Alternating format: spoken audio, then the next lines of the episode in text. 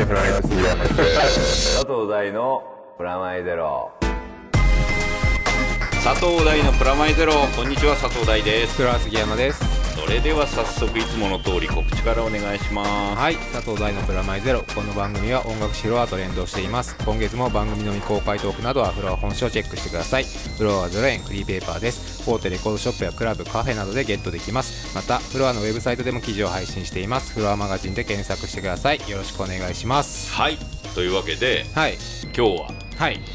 まあ久々にゲストを、そうですね。はい呼んでみたという感じでゲストというかもうなんかついに登場って感じなんですけど僕からは。そうですね、はい。この番組でも何度かそうそう話にはずっと出てたんですけれども、じゃあ紹介しましょう。たくさんでこんにちは。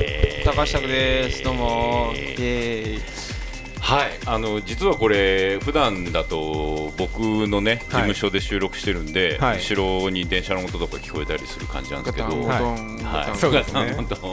今日は、えー、たくさんのスタジオの方にお邪魔して、あのー収録させていただいてるってありがとうございます。来てい。ただきいえいえとんでもないです。お出かけも久しぶりですよね。そうです。たくさんとは実はもう結構長くなりましたよね。もう四67年六七年でしたくらいになりますよね、はまあおすぎさんとはもっとまた失礼長いんですけどね。僕はあの雑誌でいろいろもうずっとお世話になってるので。あの私は M フローというグループでます、はい。えー、と18年くらい前にデビューしまして、はい。はい。で、まあ、フロアさんは18年くらい前でしたねちょうど18年同じくらいですね。はい。その時からその M フローもピックアップしていただいての中でうん。それでその M フローというグループをやりつつ DJ もやって、そして、えー、とブロック FM という、はい。まあ、いわばフロアの競合というかですねうあの競超合。超敵同士なんですけど。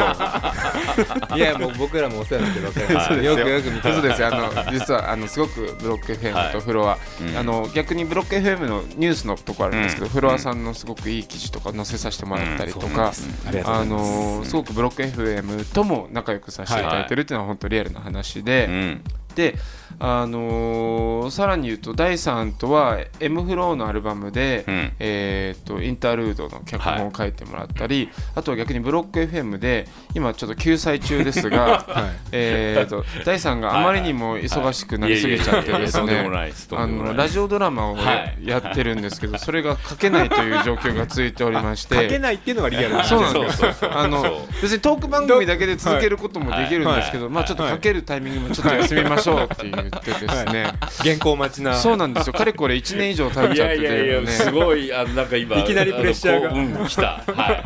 まあでもいやいつか終わるぞと。あ 終わる。あ完結あのそうもうもうちょっとなんですけどね。あのはい。ゲームオブスローンズのジョージ・アル・アル・マーティンが いい例えだな。久しぶりにあのついに2017年にですね、はい。やっと小説が久しぶりに出るんですよ。あなるほど。やっぱやっぱ出るんですよ。追い越しちゃう待ってれば出るってこと待ってれば出ると。うんうんうんうん。ドラマが追い越しちゃってる状況なんで。すけど、そうそうそう。すごいいい例えいただいたな。まあ、それそういうふうに一緒にブロックフェイの番組をやっていい。はい。そもそも第3を紹介してくれたのがおすぎさんなんですよ。ちょうそうなんどですよね。ちょうどその場に僕もいてうん。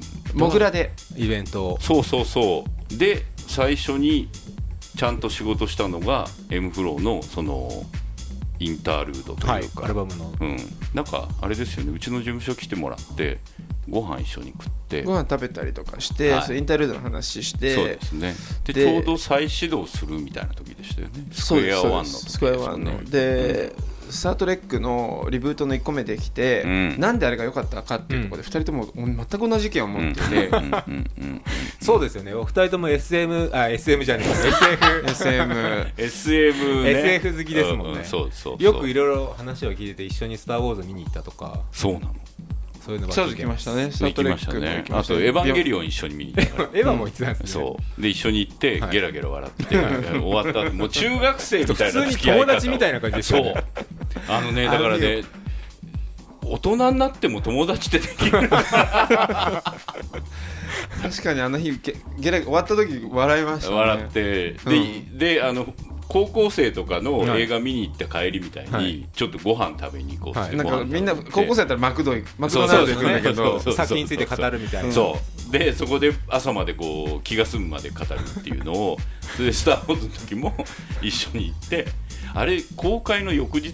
かとか。ななんか割と早めで早めでしたよね。Q, Q の時ねそうそうの時ねそうそう。そうそう朝まで話してるんですもんね。えまあうんそうそうそうそう。まあまあちょちょっとはまあ朝朝までうん。なんか朝まで。2時間とかそう3時間とかいやでも十スター・分長いウォーズの時は朝まで行ってましたね,、うん。ね。まあ、そういうこう付き合いをしつつ、はいはい。こういう話するのが楽しいっていうかあのお杉さんがはい。元フロア編集長ではい。副編集長になったの知ってるんですか？このやっぱりずっと104回もやってれば。うん。はい。その時の話とかもししたりしたんですか？あ僕なんかね僕いじってましたよ。編集長になりました最初最初一編集だったのが編編集長になってうん副編になって、で雑誌も変わってったので名はいはいはい前もはい。携帯も、うんでいよいよ今平ですからね。そうだよね。今平です。今平です。すっごいなんか大貧民のゲームやってる人生みたいだここ3年4年で一気にこう登って落ちる。っていううん。すそれをこう逐一報告しはい。して、そうでね。あれだよね。雑誌の中の連載もはい。あの最長記録に今そうです。なったんだよね最長です今。ここの番組というか記事は自由ですね。ついに何やってももう多分許されてるんで。うん、なんでそういう違い保険になったのかよくわからない、やっぱ長くやってるとそうなるっていう。なるほど。サイド3ってあったじゃないですか。ガあのンなんですかジオン広告はいに後のジオン広告になる。はい。やっぱり遠かったっていうのがポイントなんじゃないで変に音楽に寄ってない。し、そうそうそうそうそう。みんな逆に見られないかそうらそうそうそう。どんどん違い保険を得ていくみたいなでなんか僕らの話ばっかしてるけど、はい。5周年。ブロックあ FM ブロック FM5 周年なんですよ。そうそうそうおめでとうございます。ありがとうございますおめでとうございます。ありがとうございます。むしろだから立ち上げの時からあのなんて言うんでしょう。相談じゃないけどこんなことやるんですみたいなの聞いてたので、そうそうそうそう。もうなんか5年も経つんだなってすご5年い感慨深いですよよね。ねなんか改めてブロック FM のことをちょっと紹介したいなと思うんですけあどはいはい。ぜひ。あのー基本的にネットで聴けるラジオっていう感じなんですか？はい。で立ち上がったのは5年前で。5年前。はい。あのーその5年前よりうん。ちょっと前の話なんですけど、えーっとそのダンス音楽と呼ばれているもの、ちょうどエレクトロっていう風に言われてる時代で、面白い音楽がいろいろ生まれてきていて、うん。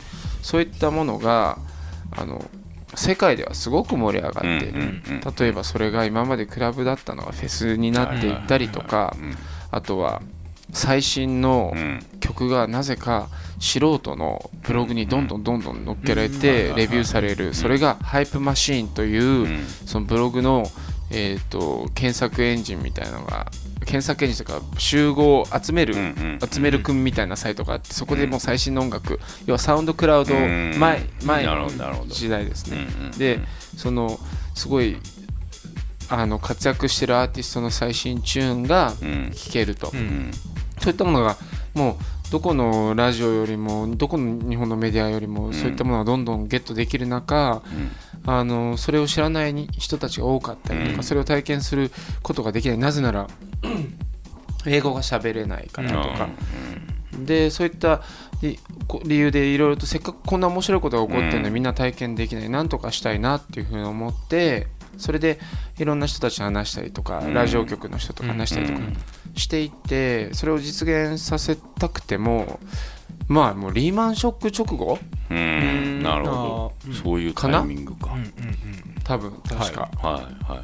まあ、直後じゃないかもしれないけどとにかくまうん。ああの不況だからいやはい。そんな番組できないよ。ううん。んっていう時代です、うんうんうん。でそれこそ今はなんか何個かダンス専門番組ラジオ局であるけど、そのタイミングって民放で、うん。あのダンスミュージックを取り扱う番組一個もなかったんですよ、まあ、民放もあれも。民放っていうかあの大手民放、あのそれラジオでねしかも、で東京のですよ。うん。それないのまずいじゃんってうん。話に言ったけどやっぱ無理で、うん。もうだったら自分でやるわっつって、最初マイスペースはい懐かしい今でいうフェイスブッはい。クみたいな存在なんですけど知らない子たちもいると思うんでそのマイスペースで、まあ、オープンなフェイスブックと考えてもらえばいいと思うんですけど、あのそこに、えー、とラジオを収録して、パイレーツラジオを始めたんですよ。それが TCY レディオなるほど、んなるほど、うんうん、ジョンさんってやつそうですね、うんうんうん。でジョンはジョンの番組が今僕ああ。と今ブロック FM やってるのはジョンと2人でやってるけど、はいはい。最初 TCY レディオっていうのはそのラジオ局であらそうだったんだ。そうなんですよ。へえ。それでラジオ局で僕の番組ジョンの番組パウダーの番組ラトゥレットの番組って4番組で回してて週1でなるほどなるほどなるほど。番組をはい。あまさにここで作ってたんですよ。なるほど。ここで喋ってるとこで。これ僕らが勝手にラジオやってポッドキャストに流してるのとあんま変わんない発想から始まってるんですね、まあまあそう本当そういう感じで、まあうんでも名前も完全に伏せてほ1えっと高橋拓っていうえっとイメージでえっと逆にやってることが好きな人もなんか嫌いだっていううふうに。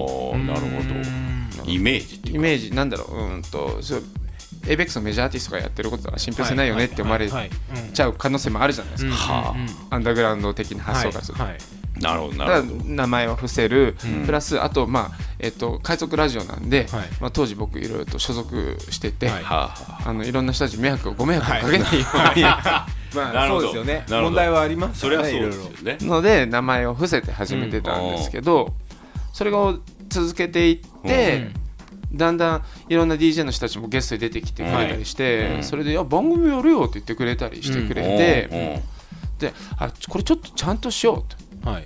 えー、とジャスラックって検索したり はい。はい。し始めて、うんなるほど。でちゃんともう海賊じゃなくてうんちゃんとやろうっていう風にして、うん。あのー始めてうるんタイミングですよその時うん。にドミューンが出てきた時に。ああちょうど同じぐらいなんですね。そうなんですよ。うん。ムードマンさんが出てる時。はいはいはいはい。うわーこんなの出てきたのはい。かって思いながらまあでも僕らは僕らのことでやる。っていう風にうんうん。うん。うん俺らは音だ。はい。えっと音の長所ははいはいはい。あのながらができる。うんうんうんうんあと制作費もそんなにかからない。まあ絵じゃないです映像より。うんうんうん映像は圧倒的にね、ままあ大変ですあ、からね。今だいぶ映像もうん。ローコストでできるようになりましたけど、うんうんでいろいろとあのであといろいろと探したんですよ。なユーストリームはあるけど、うん。はい。音の生放送ストリームってなかなかないって検索したらあ見つけた、うん。はい。うんミクセラーっていうのがあるって。って、それで始めていって、はい。でいろんな人たちのお力をお借りして、はい。ブロック FM が11月11日。はい。うん。2011年ですねしかも、はい。超ポッキーの日に、すごいですね。うん。しかも11時11分に始まった。の、おおなるほど。なんかそれ僕見見ましたね。うん、この際っていう、うんはい。全部一で揃えちゃえうんみたいな、で割とだから自分たちの遊び場を作るみたいな感覚であの多分ドビューも同じぐらいのタイミングに立ち上がってまあだから技術的な部分もそうですけどあの機運的にも多分なんかそういう感じだったって感じなんですよね。そうその自分多分ねこれはちょっと僕自身あの鵜川さんとがどう思ってるかはっきりと分かんないからうんうん。言い切れないけど、でも多分僕の予想なんだけど、うん多分同じ感覚で始めてると思うんですよ、うん要はなんかやっぱり日本のそのアンダーグラウンドシーンとか、ダンスシーンがちょっとあのこっからやばいんじゃないの？っていうのを感じていうん。たと思うんですね、うん。ややっぱりすごいいい才能がいっぱい生まれているのに、ん。そういったものが紹介されづらくなってきてるとか、あと素晴らしい技術を持っているうん。ベテランもいるのにそれがなんかあんまりねえー、と皆さんに知られないとか、そういったものを多分彼もかうん。彼なりに危機を感じてい,、うん。たんだと思うんですね、まあ、これお母さんに直接ちょっと今度会ったら聞こうかなって当時どういうふうに思ってたのお母さんって聞こうかなと思ってるんですけど。なんか僕ちょうど両方の立ち上げに両方なぜか番組を一瞬持ってるんですよ。うんあのドミューム立ち上げの時やってたので、あれはどっちかというと本当に雑誌ですよね。あの絵で見る音で聞く雑誌を作りたいみたいな感覚が、だからあの関東特集みたいなのが、はい。コラム的に何対談番組があってでその後まあ、DJ ミックスがあるみたいな感覚をやってたって感じですね、でもなんかやっぱり311があってからすごく彼らのスタンスが変わってくるって感じで、それまでは割と比較的多分タクさんと同じような感覚。でもうちょっとアクチュアルの方向に多分あの行ったのかなっていうのもあるし、あともともとあのーまあメディアアーティストなのであれ自体が一つの作品だって感覚だったのかなって気は。そそこ僕宇川さんと正反対なんですよね、うん、そうそうそう、なんかだから聞きながらちょっとなんか、そこがなんか一番違う感じがするなって気がします、ね。やってること一緒かもしれないけど、僕はそのそうだな。自分ブロック FM 僕の作品だっていう感じはしないし、むしろ、えっと、スケートボードが街でできないから、じゃあスケートボードパーク作ります、なるほど、あとは皆さんうん。うんスケートボードで遊んでください、うんうん僕もそこで遊びますけどみたいな、はいはいはいそういうなるほどなるほど。なるほ感覚かないろいろと、まあね、時代も変わって今 EDM がすごくうん強くてそれでうん。フェスとかも日本に来てるけどでそれはそれでいいことだと思うし、うんうん。でもそこだけじゃやっぱりよく僕よくないと思っていて、うん。オルタナティブがやっぱあった方がいいし、でオルタナティブの立場からするとそれメインストリームになるものがないとオルタナティブってありえないから、うん。そうなんですよ。でその両方が必要だなって思っていて、それをだからブロック FM はそういうメインストリームになりうる、えー、とその EDM 中をかける番組もあれば、うんあのすごいベースミュージックで、はい。あのまたあオルタナティブとうん。なる、まあ次のメインストリームになりうる可能性もあるけど、うん。とかあとテクノだったりとか、あと日本で多分ドラムンベースを毎週あのやる番組もあるのって、多分アジアでもブロック FM だけじゃないのかっていうとことか、そういうものがなんかできたらいいなって思って、あの作りました。で実際運営しながら手応えっていうか自分がまあ5年続けていく中で変わってったり、むしろなんだろう違う部分で成長してったりっていうこととかってあります手応えの部分で言うと、番組やってる人たちが地方行って、は番組聞いてるよっていうふうに言ってくれたんだよっていう話聞くのがそうですね。すっごい嬉しい、なぜならなんで僕そのラジオでそういうレギュラーを大事にしてるかっていうと、コンティニュイティって英語がある英語があるんですけど、要は持続性継続性、あのやっぱダンスミュージックってどのジャンルも進化していくじゃないですか、まあ、それ一周してまた元に戻ったりもするんだけど、でも進化し続けている、で今すごいデジタル時代だから、進化のスピードもすごく前より速くなってると思うんですよ、みんなの好き嫌いの飽きも早いし、はい。でそういった中 DJ のかけるものもすごい変わってい,、うん。くと思うんですよ。3ヶ月聞いてないだけで全然イメージ変わっちゃう人とかうんいますよね、言いますよね、うん。もちろんすっごく全く変わらない人あもーそういう人もいいるけど、でもほとんどがどんどん変わっていくと、うん。でその DJ がじゃあうーんと例えばとあるそうだな1年に1回もしくらいしか呼ばれない。なかなか、ん。じゃあうーんと僕の場合鳥取はい。あんまり呼ばれません、いで鳥取行きます、で1年前に DJ した時わーいってなりました、でその後1年後来たら全く違う DJ になってるじゃないですか、プレイが、うん。曲かける曲内容とか、で彼からしても「え何これ!」ってなっちゃうけど、うん。でもしラジオでレギュラー番組持ってて、うん。ずっと聞いてくれてたら、うん。その一緒にその進化の過程を楽しめるうんっていう確かにのがあってそれ僕だけじゃなくてみんなその DJ がっていううんそこがすごくコンティニュイティっていうのがすごい大事で、うん。それで一緒になんかその成長できるなとかそのあちょっとこれ新しいけどフロアでかけて、えっとちょっと乗りづらいかもしれないけどやってあのラジオ聞いてくれてたからみんなわーってなってくれた時とかすごい、うん。僕これはパーソナルな話ですけど、うん。すごい実感なんか手応えを感じる時だったりとか、なんかだから続けることの難しさって僕自身もなんかあの自分でレーベルやってた時に思いましたよね。6万レコード。そうそうそうあとあのイベントをまあ半年に1回やるんだったら人入るんですよ。うん。毎月やることになると途端に人入んなくなるうん。あの1回目は入るんですよ、うん。まあ、2回目ぐらい入る。3回目ぐらいからふわっとなってきてもう毎月やってる1年後ぐらいにはもう全然入んなくなってく空気になっちゃう。そうそうそう、いまあまあ、次の月あるからいいやってなっちゃったりそうそうそとかねうそうそう。でそれでなくなりますよってなったら来る、遅えよって思いながら、でもそのやっぱりイベントでやる強いる方法ってすごい難しいなと思ってて、うん。でそれがなんか今のたくさんの話聞いててもそのラジオまあテレビだったらまたちょっと違ったのかなと思いますけどそのラジオの持続性ってななかなか、あのー得難いものなんだなって気はしましたあね。の特に日本に住んでると、うん。じゃあすごいドラムンベースが好きです、うん。テクノが好きですっていう人がいたとしてそれで週末にそのイベント行ったらそれ聴けるでしょ、うん。でももうそのクラブのお外出たらもうそれってもう全然かかんないじゃないですか、うん。でなんかポップスも全然違うし、うん。全然違う世界。うん。うん。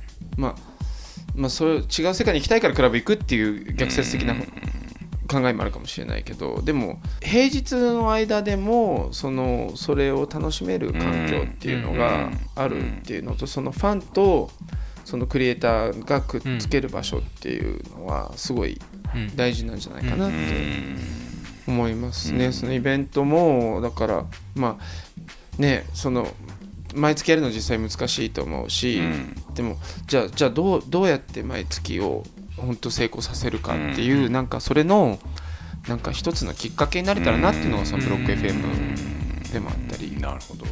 あと DJ の人たちってうん。かっこいいアーシャー撮って、はい。でかっこいい音楽かけてて、うんうん。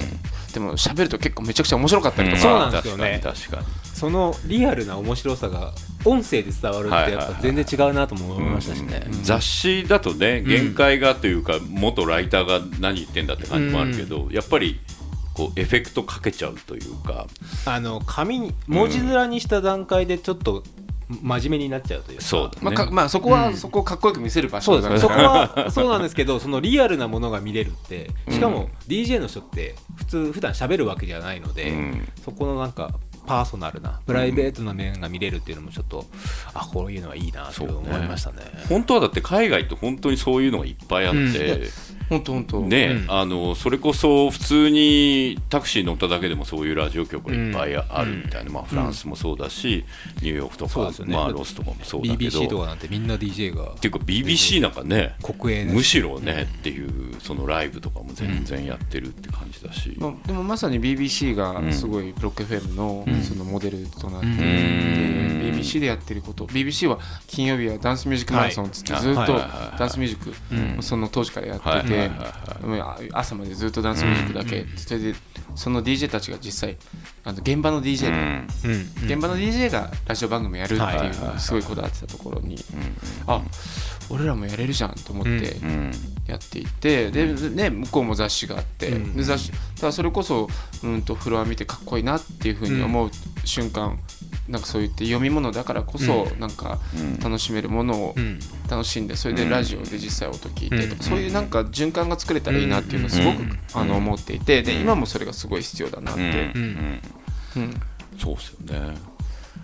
だから逆に言うとこの僕がねこの何年かはい。アニメはい。で関わってると、ん。アニメがもうメインカルチャーになっちゃって、はい逆にこうサブカルチャー感ってないんですよ、うん。あので自分たちがエウレカやってた頃だからもうえ10 10年前うん。は正直言ってアニメってサブカルチャーだったんですよね、うん。今よりね、はい、でサブカルチャーに自分が好きなサブカルチャーをぶつけてさっきのタクさんじゃないですけどもともとアニメって世界に発信当時10年前もしてたから日本のアーティストが、うん。しかも絶対普通にはかかんないような、うんオーディオアクティブみたいな人とかうん。k o さんとかはいみたいな人が日曜朝7時に洗脳するようにかかったら面白いなと思ってまあやったわけ。です、でもそれが普通になってうん。で別にそういう音楽が普通になってるっていうはい。そのアニメ自体がうん。普通になって、むしろかっこいいものになって、うん。で今多分だからもうオタクであることがむしろメインになってるっていう感覚があって、じゃあそこでじゃあ自分たちが何するべきかみたいなことはうん。割と突きつけられてる感じがずっとしてて。だからなんかすごい難しいそこでの立ち振る舞いはすごい難しくなってるなっていうのが割とあるんですそよね。のノーマルになってきてるというかうん、もうニュータイプだらけになっちゃったと。全員ニュータイプになったら、ニュータイニュータイプじゃないんだよ。まあ、今度ネオタイプが出てくるんじゃないかネオタイププがオールドタイプなんうんだよみたいな。うんうん。その中でね。まああのー例えばだってダンスミュージックとか打ち込みとかに関しても言っちゃえばもう普通じゃないですか。普通に CM もかかってるしっていうかたくさんなんか CM とかもやってるしそこにかかっているそういう音楽がどこで鳴ってても別にそれは特別なことではないみたいなところまでは来ちゃってるじゃないですか。うん、常にでもそのメインストリームに、うん。えー、とそのシーンがメインストリームになったとしても、うん。また新しいものがあると思うんですよね。うん。その例えばじゃあ今 EDM がメインストリームで,、うんでガイタレはい。大体1人、えー、と2000万から3000万くらいじゃないですか、ギャラ、ん。あのすごい有名な人になると。うんあのですごい EDM は日本それ日本も払うし、はいはいはい。それで人集まるし、うんでもじゃあうーんととはいえじゃあそれが EDM がメインメインストリームになったと。うん言いつつもじゃあ日本の EDM アーティストとかででうん。メインストリームの人いるかっていなかったりとか。なるほど。そうですよね。国内外のその差って結構大きいですよね。アニメは日本から発信して海外でもうんっていうのがありますけどやっぱまだ EDM とかも国内でのと海外の差みたいなのはうん。ありますよね、確かにね。そこは、うん。そこでなんかねあのあのいいな EDM はって言われていやいやうん。俺ら大変なんだよって思ってる人もいるだろうし、うん。うん。うん。うん。うんでアニメもだからいいなって思われてるけど、ん。別にその今作ってる現場は全然そういうえ世界に発信してる気なんか全然ないんですけどみたいなうん。感覚。うん。でむしろ閉じてる方向に向かってるしね、うん。あのシーン自体は、アニメのシーン自体、うん。そうですね。まあてかうーん音楽だろうがアニメだろうが、やっぱりオーディエンスがいたりお客さんがいる以上、顧客満足度っていうのは無視できないところだと思うんですね、うん。うん。そのお客さん満足してもらうってそういう大事なことだと思うんですね、でもそのお客さんに対応してるだけだと、うん。悲劇しか待ってないと思うんですよ、うん。まあ、デッドエンドというか、でそれが日本の音楽シーンでうん。すごく強かった。その2000年初頭くらいまでは、うん。えー、と新しい音楽をどんどはい。んどんどんうん。メジャーでも出していこうっていう風潮があったけどなんか2005年以降とか2006年以降くらいからどんどんどんどんとにかく絶対当たるものにうんセーフティーでいこう、うんこれ受けるよね。はい。でその感じはうん。ちょくちょくアニメでも見えるかなってうん。うん。思います、うん。そのそれをしなきゃいけないっていう音楽音楽シーンもそのそれをしなきゃいけないっていう空気がすごい漂ってたから、今はもういやどうしようそれやってもどうしようもできないって今、うん。音楽シーンになってるんだけど、多分だから音楽の方が一歩先にそのフレキシブルさもそのまあかかってる制作費のレベルっていう言い方は変だけどそのバジェット自体の人数もね。人数とかも含めて,、うん、でそれが今アニメが逆にそこに来ちゃってる感じが数年前。だからさっき言った2000何年の感じ2000年代初頭の感じにアニメ自身がなって漫画が売れてるかこうなんだなんか知らないものの続編みたいなこととかでしかない感じっていうか、ね、あとそこそこ計算できたじゃないですか。例えば深夜アニメで、うん。あのお風呂の入浴シーンで、は乳首隠すけどあの売ブルーレイ版は、あの乳首見せるよとか、うん。そうやったらなんとか売れるじゃんとかそういうのが昔はいけたけど、今もない。もう通用しないでしょそういうの。で今はだからちょっと前の AKB の商法に近いんですよ。うん。だから声優のコンサートのチケットの専用はい。の、はい。えー優先販売券がついてる DVD とかブルーレイが売ってるんまあ、で、やっぱそこの工業でいかにそうそうそうそうそうつなげるかっていう。そうそうそうそうそう。まああのねそこら辺とかすごい「ラブライブ!」とかすごいうまくやられてるなって思うし。だからイベント性っていうかそのリアルタイム性というか、まあ、参加型になってる感じがすごいしますよね、僕の甥っ子もだって高校生で、うん。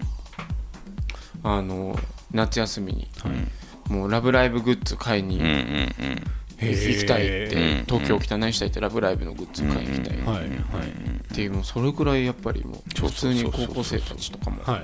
なんだろうアイドル見る感じで「うん。ラブライブ!だそこにブルーレイとか DVD とかそのアニメであることすらもあんま関係なくて、うんうんうんっていうかそこに物語が必要なのかっていう問題とかもはい。あるぐらい、はい。うんでもすごいすごいメディアミクスチャーですよね、まあでも、で僕「ラブライブ!」がいい悪いとかじゃなくて、その「ラブライブ!」の手法を受けたからみんな「ラブライブ!」やっちゃってるので、うんうん。あれどうなの？ねっていう。作画を苦しめてますよ。あー。10人とか踊ってんの書かなきゃいけないわけで。あ そういうそうでいう。1カット単価は変わらないわけで、うん。あのーロボット増やしてるのとあんま変わらないので、うん。大変ですよまあでもまあまあごめんなさい。ちょっとあん。なラブライブの話になっちゃったり、あと思ったのがそのオタクの市民権っていうか、ん。オタクだったものがもう市民権を得た以上でもう普通になってきてる、うん。もう一つ感じるのがちょうどこの間あのネットフリックスでテレビゲームのドキュメンタリー見てて、も今そのインディーズゲームを作ってる人たちのはいはい。ドキュメンタリーだったんですけど、彼らって今インディーズゲーム作ってる人たちってさ40代とう、うか、んちょうど僕と同じくらいの年とか30後半の人たちで、うん。みんなあれなんですよね。ファミコンからもう要は最初の世代だったみたいですよね。その親が家庭にはいはいはい。でそれでそれが大人やってるのがなんかちょっとダメだよねっていうのからだんだんだんだんプレイステーションになっていってプレイステーション XBOX とかそういったもっとハイスペックなゲームが生まれてきて大人もやるっていう風になっていった世代が今うんうん作ってる。作り手に回ってますよ、まあアニメもいわばその進化のタイミングが近いかもしれないですよね。そうですよね。まああの今年大ヒットした「ゴジラ」の安野さんも「はい。あの君の名」の新海さんも、まさにそういう世代というか、でしかも2人ともインディーズなので仕事人が、ねあの一人で全部作るとこから始まったはい新海さんすと、ごいですよまあまあ、ガイナックスっていう、はい立ち上げからいたメンバーっていうか、大阪芸大のメンバーたちなので、だからインディーズが世界を変えてるって感覚っていうのは、まあアニメもそこまで来てる感じはすごいし、まあすごく一握りっていう一握りですけど、でえっとなんでこの話になってたのか僕もちょっと覚えてたんですけどあのお杉さんは見ましたか？ゴジラ。僕見てないんですよ。シン・ゴジラも君の名を見てなくて周りからの反響だけしか聞いてないんです見ててどうですか？いや反響は。シン・ゴジラもうずっと僕もゴジラあのど真ん中じゃないですけど見てたんで、うん。で安野さんがやるっていうのですごい見たいなと思ってうん。やっぱ興味はありますけど、うん。シン・ゴジラどうでした？うーんよかったと思います。あでもそういう感じなんですね。そういう感じなんですね。うんよかったと思いうん。あの本当にあのお杉さん見に行った方がいいよって感じじゃない。じゃない、うん。でも人それぞれな感じはしますよね。コメント見てても。ななんか僕が感じたのは、一個一個タスクをクリアしていかなきゃいけない、はい。 To Do リストにチェックマークを入れていくような感じの気分で見てた、うんへえなるほど何々が起こる？何々が起こるって。なんか自分が撮影してるみたいな感じ。ああ作り手の側がすごい読めてくるような感じうんとねっていうか、その編集の仕方なんだけど、ん。ゴジラ出てくる、はい、はい、でゴジラそれ対策に何する、うん。何する何するっていう、なんて言うんだろうな緩急がねうん。あんまないんだよね。でもそういうもんでしょっていう、はいはいだからそこに対して文句つけるもんじゃないよね、うんうんうんうんうんっていうのと,、うんはい。うんと音楽の使い方が、はい。うんとねやっぱりカット数が多いからしょうがないっていうのもあるんだけど、はい。あとあのあの内容を2時間に収めるっていうのうんはしょうがないんだけど、いそいそしくなっちゃうしょうがないんだけど、あのバーンっていう音楽のやり方ばっかなんですよ。あちょっと派手なシーケンスが多いというか、うん、あの、ん。ニュルニュルと入ってくる音っていうのがあんまりうまく使われてないう。あのゴジラ特有のドゥドゥドゥっていうのもいやであのでもでも全般的に音楽の使い方いいかっていうと、古い音源を入れるとことか、そういったものはうまいんだけど、ん。あの全部、うん。なんだろうなつなぎがないぶっ込み。DJ で言うと。でもそれじゃあ割とこういう言い方変ですけどエンターテインメント性はちょっと高い感じですね。全然ある全然ある、すごくだから、うん。だだから良いと思いますっおていう、ーおーってずっとなるような、うん、でショッキングなシーンもあるし、うんうん。とでもう一つ感じたのは、はい。安野さんが、はい。えっ、となんか8歳くらいの頃、はい。い、や安野さんの場合15歳くらいの頃やったかもしれないけど、ソフビ人形はい。とはいかなんかそういうフィギュア持って、はい。はい。あとプラレールうん。並べて、ダーンってやるようなのを、はい。はい。はい。そのまま、うん。VFX あのあのあれ、ビえー、とその VFX、CG CGI を使ったはい。おもちゃ遊び、めっちゃ贅沢な遊びみたそいうなそうそうそう。そう公私混同っていう、はいそういう意味ではアーティスト性を感じるし、はいっていう、でも僕その意見聞いて逆にすごい見たくなりましたけどね。ぜひぜひ。うん。あの止めません。止め進めもしないし止めもしない、うんだけどなんか僕が求めるものは、まあ、うーんとちょっと違う。タクさん求めるものってどういうところなんですか？そういう映画とか。葛藤。葛藤。そのゴジラに関して言うと、うん。葛藤のシーンが負荷のシーンの葛藤のシーンがあるんだけど、うんやっぱり2時間を収めるためにうんうん。解決が早すぎ、あー。まあそこでも問題って海外ドラマとかだとやっぱちょっとじっくりそうだ描けるじゃない僕時ですか。間軸がドラマの人だから、はい。長い時間というか細かい描写とかも見たいっていうことなんですね。そう、うん。もうそこになんかだからえっ、とゴジラははい。日本という集合体っていう感情うん。とゴジラって感じ、はい。僕が見たいのは集合体の中のこ。うん、個のそうまさに個、うん。ぶつかり合いとか、なるほどな、うん。第三的にはどうなんですか？ん。シンゴジラ。シンゴジラ。でも結構話しなかったもん。ね結構話してます。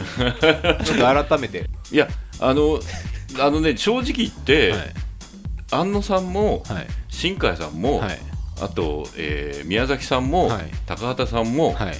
全部脚本家いらない人たちうんうんうん。な。自分で全部できる。いやっていうね絵であれば。ああはいはい。ドラマ、まあだからまあ、えー、と物理的に脚本家がいらないっていうのもあ,、るし実際彼ら自分で書いてるっていうのもあるけど、もうちょっとえっ、とドラマを描くっていう意味での物語はあんま信用してなくて、どっちかというと絵がドラマになるっていう感覚をずっと彼らの作品には思っているので、だからそういう意味では順当というか、うん。うん、あの面白かった。だから正直他人事なんだよね。あ他人事っていうかなんて言うんだろうな、うん。むしろ俺あれあれだからあのウエンストランドとか、はい。あウエストワールドとか、はい。JJ の仕事とか、はい。あとゲームオブスローンとか、ウォーキングデッドはい。にはい。悔しく思ったり、はい。あおこれだったらこうするって思ったりする見方をするわけ、はい。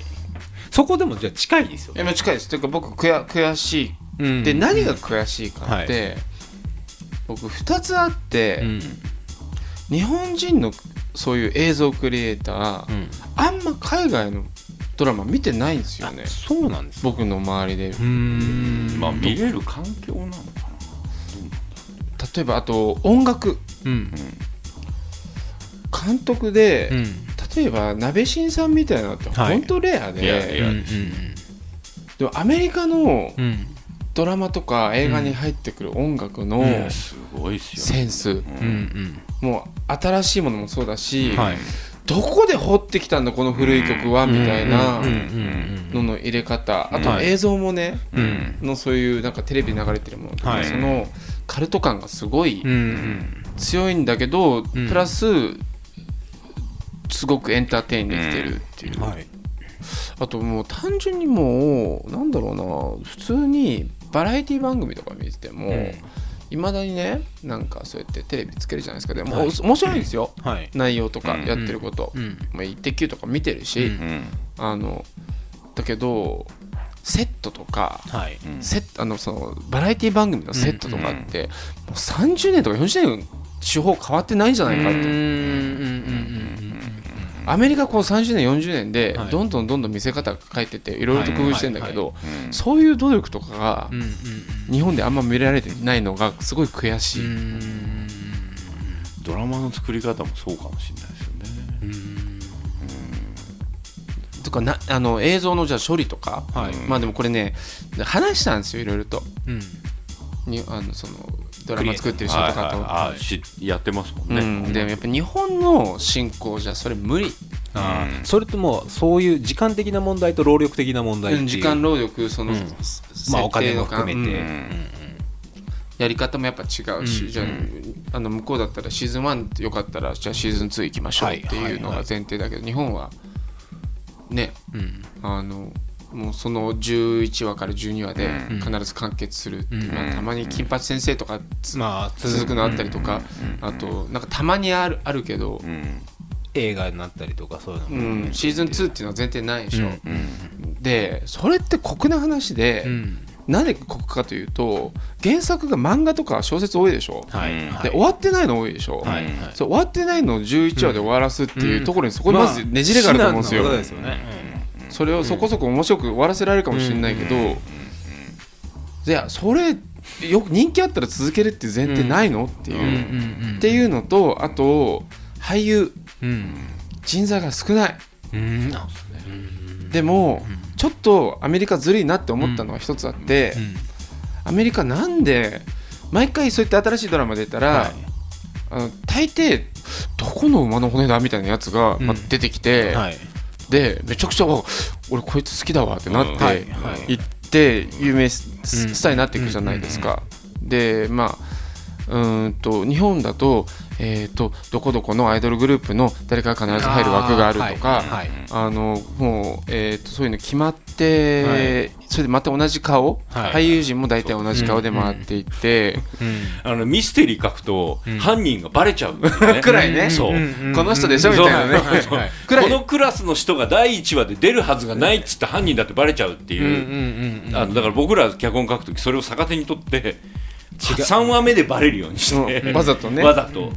でもう一個別のところに置いとくみたいな、でね、そのあのアメリカはなんでずるいかというと、はイギリスもオーストラリアもあるから。そうそうあそう。ですあ、英語圏が。で英語圏でアメリカなまりはい。をできればはい。やれちゃうんですよ、誰でもいい誰でもいいって言うと変ですけど、うんだってイギリス人の俳優も出てくるし、オーストラリア人まあっていうか監督もね、まあ、でも、イギリス人が超アメリカなまりで喋って例えば「ドクターハウス」って日本でも流行ったドラマあるじゃないですか、あのヒュー・ローリーはもうイギリスの,、めあの有名な俳優で、でも「ドクターハウス」出てる時は超英語のなまりだったりとか、まあそういうことができればできちゃうけど、日本語喋れるのって日本人だけじゃないですか、まあそうですね。ね。はい。なんかそこでね、うん。やっぱりあの人材を探すのが少なくて難しいっていうのはあるのかな、と言いつつもねなんだろうなそのキャスティング決まってからの脚本は僕はあんまり好きじゃないです。逆がいいですね。逆がいいです。脚本決まってからのキャスティングの方が好き。だってそのうちの何々のためにまあ。このシーンをもう。ちょっイメージととかそういうので色つけてください。っうん圧力的な。てこう書いてくださいっそうてですね。だそれが日本でできてる脚本家がもしいるとしたら、アニメの人なんですよ。ああなるほど。まあキャスティングっていう意味で言うと,、えー、とキャラクターデザイナーっていうキャスティングボードは決まってるけど、でもでもねそこから声優とか。そうですそうですそうです。それは後から決まるしかも結構ほとんど有名な人でもオーディション。オーディションですオーディションです、本当に。でひょっとしたらそアメリカで受ける理由ってそこ、そういう共通点あるのかもしれないですよあね。うんうんで漫画にしても、えーまあアニメにしても、その原作になってるものがあったとしても、はいすごい戦いをした後のものなので、はいはい。僕海外ドラマすごい好きだけど、はい。多分ものすごいダメなのいっぱいあると思うんですよ。ああアメリカのドラマ。ねうんもちろんもちろん。世界中のドラマ、で僕が見てるやつというか日本が、例えばワウワウスターチャンネル、はい。Hulu ネットフリックスでもいいけど、うん。多分選抜されてる。からまあキュレー。ションされてますからね。はい。はい。でこの国の文化に合う、まあ、チューニングもうん。ある程度されてるうん。ところで見てるから、うん。だと思うしだから向こうでアニメ好きな人たちも多分そういうチューニングの中で、うん。日本にこういっぱいあるアニメだったりの中からこれをチョイスして見てくれてるっていうのはあると思うけど、それこそあのアメリカ「ラブライブ!」はそこまで日本ほどうんバズってないかな。まあ国民性みたいなところもそういううん、のがあるんでしょうね。あやっぱりそのチューニングっていうその、はい。まあそうそうそう。どどう変わるか分かんないですけどね、うん。ここからドカンって爆発するかもしれないけど、あと妖怪ウォッチとかも、うんうんうん。そのポケモンみたいな入り方し,、そうしないよねっていう、妖怪いないからさ。あ文化としてないっていう。でも春日は当たったりする。のだからあの分かんないんだよね。そうですよね。妖怪もセーラー服も日本の文独特の文化だけど。セーラームーンとかもうすぐ当たった。あだからそのなんだろうそなくて面白いって言ってくれるはい。ストライクゾーンっていうのがあって、はい。難しいんですね。そこはねでもうん。そのそういう好みはなんかそのチューニングする人も難しいとかあるんだけど、でもでもでもやっぱりそのチューニングして当たる部分もあるし、そうだから国民性をチューニングするんじゃないチューニングがそろそろできる感じがしてる気はするんだよね。だからそれはなんか Hulu とか Netflix とかはい Amazon プライムとか見てると、あのそういう感じがすごいする。なんか、治療の腹渡のテレビシリーズをね、うん。あの世界中でどのぐらいの人間が見たいのか。でもアメリカだけじゃ多分あれペイできないけど、はい。はい。世界中にいもるそうだからそれはなんかあの昔インディーズでテクノのレーベル始めた時そういう感覚があったんですよ、日国本でペイ内ではするわけじゃないっていう。1000枚しか売れないけど多分世界中で1万枚売れればうん。成立するみたいな、うんうんうんだそういう感覚で、うん。あのードラマを作れる環境にやっと来てる感じはすごいするんですよね。要はなんだろう。無理やり好きになってもらうんじゃなくて、好きだっていう人があちこちに散らばってるから、うん。その人たちとどうやってつながっていく探かっていう。そうそうそうそれをつなぐポータルがあれば、うん。うん。そこでビジネスモデルができるんじゃないか、うん。僕この間あのデンバー行った時に、ん。デンバーで知り合ったアメリカ人と話しててであの仲良くなって、ん。で帰ったんですよ、うん。そしたら彼「ノーコンキット」って僕がやったドラマを見たらしくて、ん。すげえハマったって言って、うん。同い年ちょい下ぐらいなので、うんあのアメリカ人でもあの文化が分かる。だからパックマンとか全部分かるんで、うん。うん。だからゼビウスのカウンターストップ。そうそうああいう感覚とかバーチャファイターとかも全部分かるので、別にあの小学校の漢字とか中学校の漢字が分かんなくてもその文化が分かれば分かるしあのー多分だから特化して作り方をすれば、うん。あの逆にそこはつくまあどの国の人が見ても同じになるんだなっていうのが分かったって感じだよね。うん、なんかこれすごい脱線したけど最初ブロック FM5 周年の話をしたら、ありがとうございます。一気にいろいろこうきましたね。こうぐるっと回って。でもなんかやってることのポータルな感じをどうつないでいくかっていうのそのパイの大きさはうん。ともかく、じゃあ自分の好きなことをやったはい。時にどのぐらいの人間をつなげるのかっていうのが、なんかこうあのーなんて言うんだろうな。ちょっと希望が持てる話のような気があする。のやっぱりマイノリティうん。があの集まればう。ん。大きな声、ラウドマイノリティになるでしょうっていうような状況を作れるっていうのが、まあこれはね課題うん。ですね、うん。ずっと。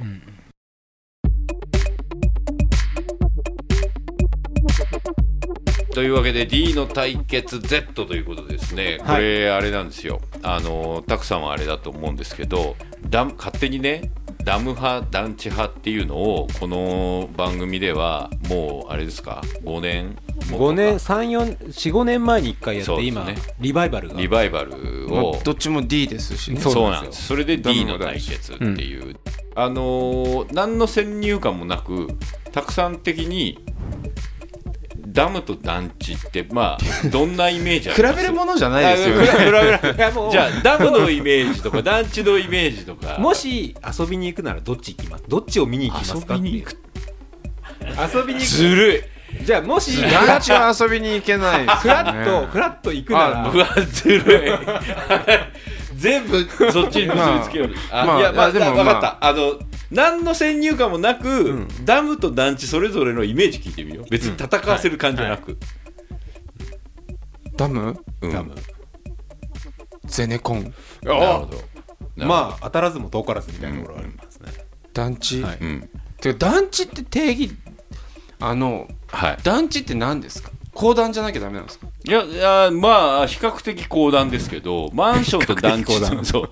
あのーまあ都営もあるので、はい。あの比較的高段で高段が多い UR 系ですけど基本的に大きい厳密なのはないんですよ。ただマンションと団地の違いはマンションはステータスというかそのライフを買うって感じなんですねマンションを買うって時にマンションの土地だったり。もともと団地があっはで、えっと、マンションと団地の歴史を知りたいんですけど、うんうん。団地があってからのマンションそうですねそうですね。だ団地が最初にできたのは高度成長期の1960、まあ、50年代後半から70年代までに、まあ、高度成長期、まあ、あのがあってそこで住む場所が都心になかったんですよ、マンションとかが。あ、まあえーとアパートだったんですよ、でそこに、えーベッドタウンと呼ばれる、まあ、関東近県、まあ、ないしは、えー大阪近県とかに、えー一気に作ったんですね。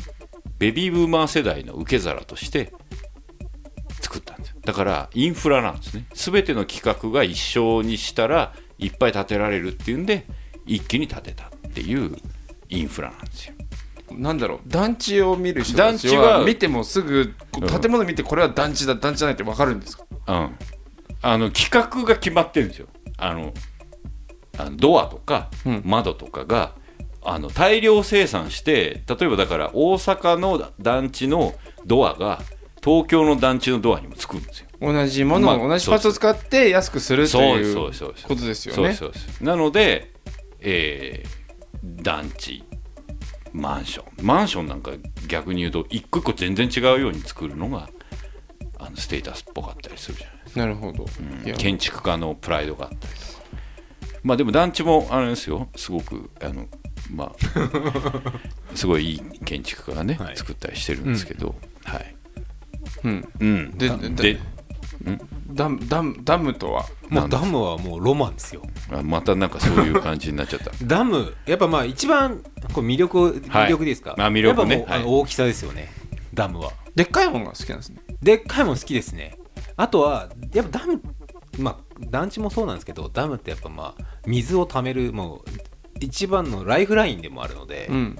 そこがやっぱり団地の上にああるあのあれじゃダメなんですか？雨水貯めるやつ。ダメですあれはもうその人たちだけのものじゃないですか、もうダムはもっとみんなのもの。みんなのものなんで。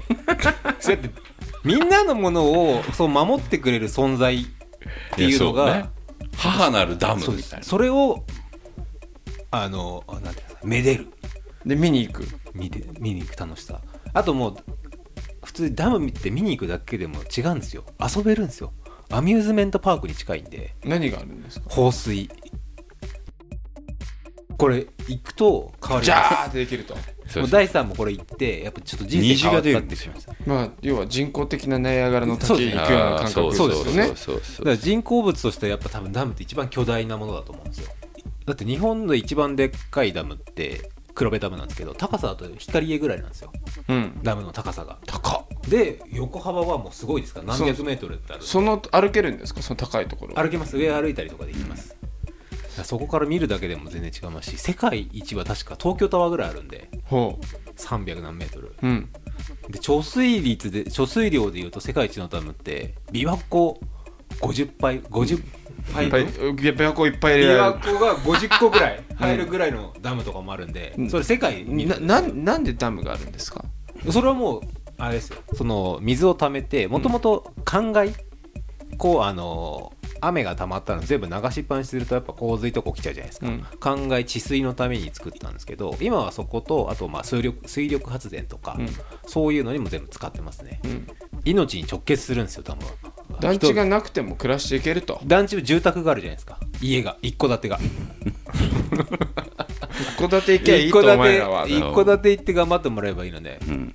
でもダムはやっぱ欠かせない。ダムがなかったら多分水飲めないですからそうですか。だ団地の。団地もっと繊細な感じっていうか、やっぱもうちょっとこう機微というかね、うん。うん。あのー全部同じっていうのの中にちょっとずつ違うっていうのがあの機微なんですね。個性とかそうそうそうそうだって僕は住んでたからよく分かりますけど、多分あの家の構造が基本的には同じなので、違う友達ん家遊びに行くとテレビの置いてる位置とかあのテレビのアンテナがね決まってるんで大体同じなんですよ。うんうん。で冷蔵庫も同じ場所に置いてあるんですよ。まあ洗濯機も全部そう。あのでそんな中にうん。個性がちょっとずつある。コンセントの場所も大体同じだし。大体同じなんで。でそこに対してちょっとした際を子供同士は見つけたりするっていうことがこうドラマになったりするっていう、ものすごいねこうミニマムで小さいことなんでね。まあ地味っすね。地味なけ建築のその外から見たその建築の面でいうと、外観とか外観とか。ああもうなんて言うんでしょうね。基本的にはあのー同じものがいっぱい並んでるってことをめでることしかないですけどね。そのなんか量産型ザクを初めて見た時のあの感動みたいそう。なあのね右見ても左見ても全部一緒で数字が書いてあるっていう、うん。これね僕佐藤って名前なんですけど、はいはい。あの嫌だったわけですよ。クラスに5人とか6人とか。まあ一番日本で一番多いそう佐藤さんですからね。佐藤鈴木田中、山本ぐらいまで渡辺、でもガンダムでザク見た時にザクかっこいいって思った瞬間から団地も佐藤も全部かっこよくなるんですよ。ガンダムで言うとザクとジオングみたいなもんですよ。そう。ジオンであそうあそう。いクジオン。い例えだね、まあもしくはね。なんかまあアビルパアルパージルぐらいな感じ。デンドロ。デンドロに。デンドロ。それぐらいのそういう違いがあるジムとかボールボールとか。うん。うん。うん。そうですね。どっちかというとなんか団地ってザクよりジムっぽいですよね。ジムっぽい。ジムっぽいね。量産型で。量産型だね。うん。うん。なんかねだからあとね最近はあの昔はちょっと怖いとかよくあの孤独死とか人が死ぬとかなんかいろんな噂があったり、そうですまあ、あのドームだったりもそうだし、炎ぐらいとかもそうだし、まあ、黒百合団地とかもそうだったけど、最近はね対の住処になったんですよ、ついに。はい。あの想定してなかったところに来たんですよ。あの30年まあだから、えー昭和40年代まあ1960年代近辺。で対の住処として想定してないんですよね。だからあ対のの住みかっていうのは死ぬ場所です。あ。対って終わるって書く感じです、だからエレベーターに棺桶が入んないんですよ。あだから人が死んだ時は公民館で葬式をやるしかない、うんだから基本的にそういう想定をしてなかったんですね。うん単身赴任ないしは、えー各家族が子供が生まれたら出ていく、ないしは、えーまあ、独身同士があの単身赴任の間住むみたいな場所だったのが、あのそうじゃない使われ方を始めて、うん。でで最近はあの群馬の方とかもそうですけどブラジル人だったり中国人だったりとかが、あの住むようになって違う文化になってまあレレノベーションもされますそうよねそうそうそうそう、うん。レノベーションされた団地ってどうなんですか？いやもう全然ありだと思います。全然ありなんですか？割とあれですねなんかオープンな団地なんかうんうん。うん昔のあの団地がいいんだって人いたりもするんですか？あれはね多分だから、えー、と形にこだわってそっち行くんですけどあの生きてるんで団地は。ダムは生きているっていう本があったけど、団地も生きているっていう、呼吸してると。呼吸してるんですよ、住むものによって見え方も変わっていくっていう感覚がね、うん。うん。まあ、ちなみに団地は世界中でダンスミュージックを生み出してるんですよ。あのそれはニューヨークのニューヨークもうん。フランスもイギリスもイギリスあのえーっとグライムとかはブロックですよ、まあ、ブロック FM じゃないですけどあのブロックっていうあのイギリスの団地ではい。生まれてるんですよ。でニューヨークはもちろんあのブロンクスとかブルックリンとか。ブルックリンとかの団地でヒップホップが生まれて、あのフランスもそうですよ。バンリューって言われるところで、ねそのニューヨークヒップホップが生まれでて。大停電が起こって。はい、そうですそうです、で DJ たちがね。DJ たちが生まれるあれじゃないですか。だから文化が生まれるっていう意味で言えば、人がねそこに住んで文化もファッションも生んでるわけですよ、まあ日本のヒップホップも大阪とかすごい多いんですよダムからの水があってこと暮らせるんですよ。そもそもねあの停電もね、ダムがしっかりしてたそうらそうそう。停電もなかったかもしれない。それなんかさ それもなんかこうワイルドカードすぎない？もうもういやもうそれこまでそこはもう太陽があるからさみたいな言い方じゃない。もうだからそこ で僕僕どっちがいいっていうのを答えなきゃいけないんですか？そうですね。まあまあまあ最終的にはまあどっちがちょっと興味があるかなって。今日はダムかな？そんな中俺ちょっと一個だけもうあの負けそう、はい。負け負けた状態で読んでいい？あのラジオネームヤッシーさん、はい。ありがとうございます。ありがとうございます第3お杉さんはじめまして、えー、15, 15年ほど前仕事の都合で板橋区に住んでた頃高島平のにある団地を見てあまりの大きさに驚いたことを思い出しながら D の竹ケツを、えー興味深く拝聴させていただいてました高島平素晴らしい有名ですね。団地団の皆さんの話題の中心にある団地は公団住宅などの賃貸型集合住宅だと思いますが一戸建て、えー分譲型一戸建て宅地による集合団地による惹かれるものはないでしょうか生まれ育った場所が戸建て団地だったのもありそちらの話も聞きたいですら。って書いてありますけど。愛がありますね。はい、住んでるっていうのもでかいと思うんですけど、うん。あの海外行くと、うん。まあ、特にアメリカの郊外とかに行くと、まあ、簡単に言うと「バック・トゥ・ザ・フューチャー」みたいな、はいはいはいはいはい。わかります。あのーマーティが住んでた。すごいでかい。のがこうボン同じのがボンボンボンって。一階建ての家がいっぱいいっぱいあるみたいな、はい。あとシザーハンズとか、はいはいはい。あれもね感覚で言うと団地なんですよ。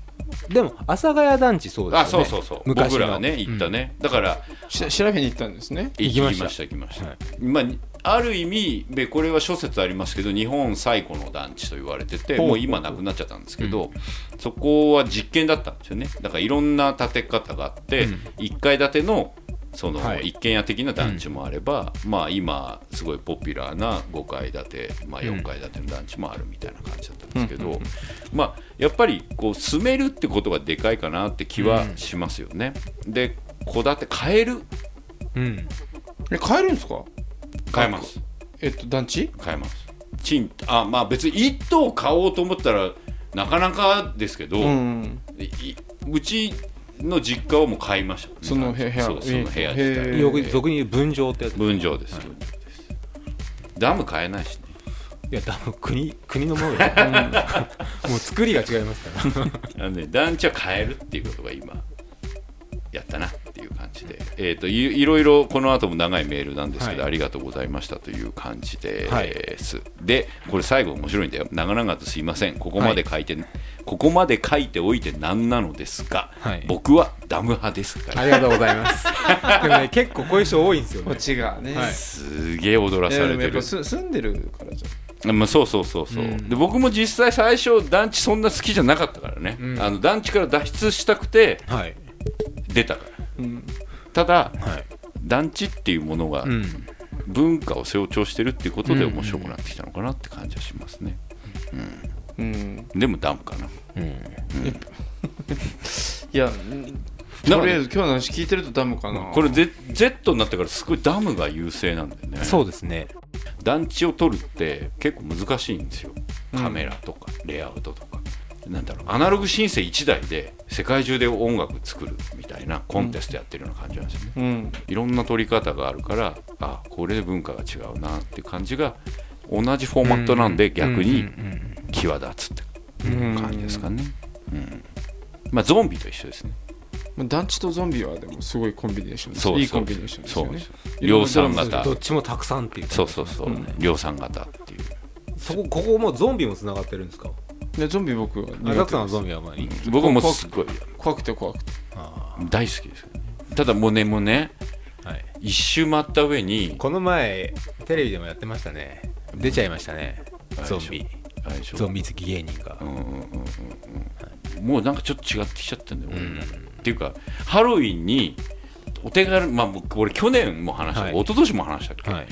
あんな風にお手軽にじゃないんだって。でも今年ちょっとゾンビ減ってま今年ハロウィンゾンビ減ってた気がするんですよ。マジでゾンビは減ってます。減りましたよね。今今年何が増えたの？今年一番多かったのがピコ太郎とかなんですけどあとシーサイドスあのスーサイドスクワットハレクイーン。あのああれも半分ゾンビみたいなもんだよね、でも本気ピコ太郎？ピコあ太郎。違う違う違う。違う本気ゾンビは減りましたよ。あれクイーン。意味深違う違う。減ってきてますね。うん。うんいいことだ。ていうかだって女の子可愛い方がいいもん、まあそれはそうですね、うんなんかゾンビメイクされるの嫌だもん。うん。怖いですよね、うん。まあ、手だあれは軽だったなんで良かったのかなと思ういや手逆に思う軽だからだって。そう一番手軽に、でインパクトがあるっていう。あそうそう、であとほらいあの古着とかでも何でもちょっと切ったりすればいいいいだけじゃん。でも今年なんかあのセーラー服とかナース姿のゾンビとかあの顔だけゾンビメイクそれもやめてほしい。そうそう。それがね、うん。それが手がちょっと中途半端な。そうなうん。ん、だよ、てかもうナースのままでいて。そう、うん。ナースの方がいいとは思うそのままが可愛いよって。いちいちきそんな傷つけないで。